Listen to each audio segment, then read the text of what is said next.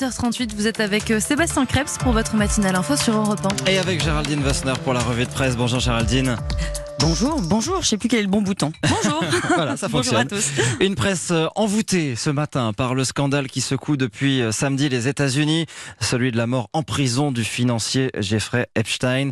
Sexe, pouvoir et argent, on a un peu tous les grands ingrédients d'un bon feuilleton. C'est la Sainte Trinité, si bien décrite par le romancier Tom Wolfe, le bûcher des vanités, Bloody Miami.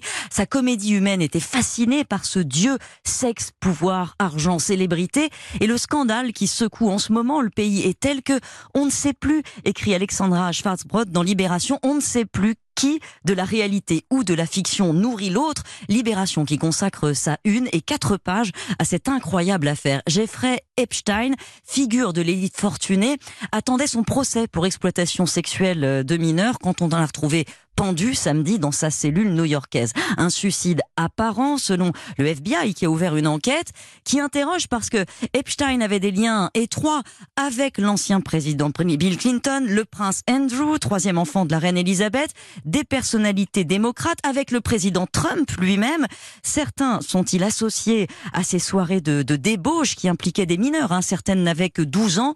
Soyons clairs, pour l'instant, on ne sait rien ce qui nourrit justement toutes les spéculations et fait craindre à nos éditorialistes un complotisme effréné. Même Trump s'y met, relève Didier Rose dans les dernières nouvelles d'Alsace. Trump qui a relayé des sous-entendus désignant Bill Clinton. Le scénario d'un assassinat dans sa cellule est tentant mais simpliste, tranche Carole Lardot-Bouillet dans l'Union. À voir hein, si rien n'accrédite, en fait rien n'accrédite aucune thèse, ni, ni meurtre, ni suicide. On l'avait retrouvé Epstein en juillet dans sa cellule, des marques autour du cou.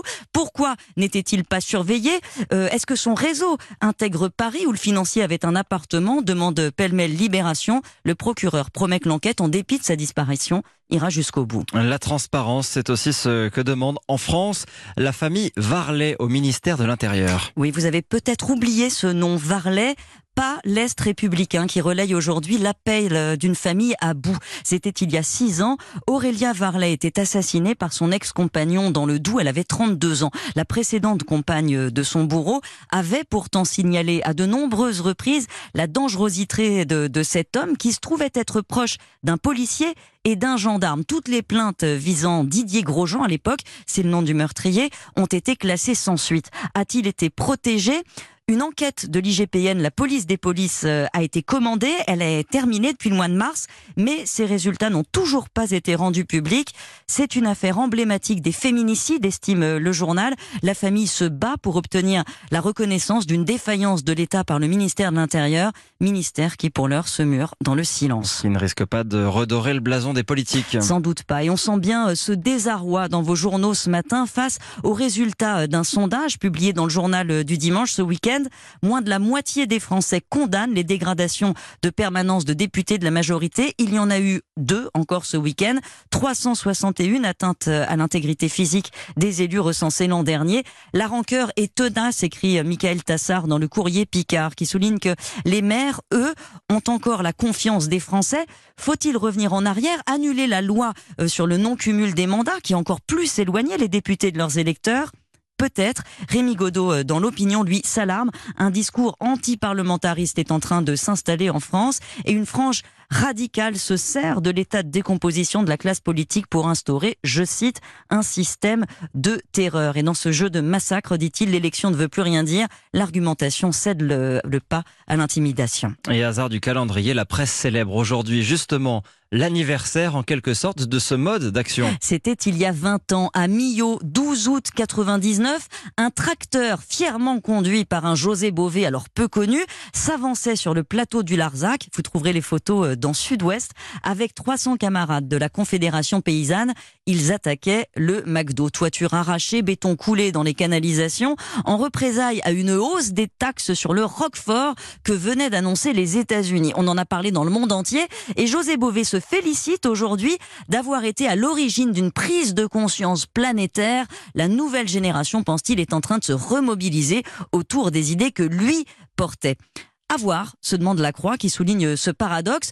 Oui, la bataille de l'image contre les symboles de la manbouffe, de la mondialisation se, se poursuit, mais McDo s'est adapté. Les trois quarts de ses produits sont achetés en France, œufs de poule élevés en plein air, lait bio, et ses relations avec les agriculteurs sont excellentes.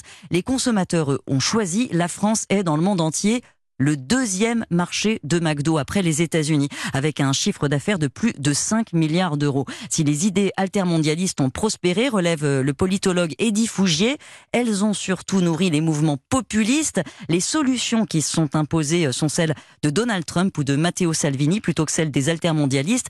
Le changement climatique euh, qu'il dénonce depuis longtemps comme incompatible avec le, capitalisme pourra peut-être changer la donne. Réchauffement climatique qui affecte de nombreuses espèces. On parle aujourd'hui des dans la presse.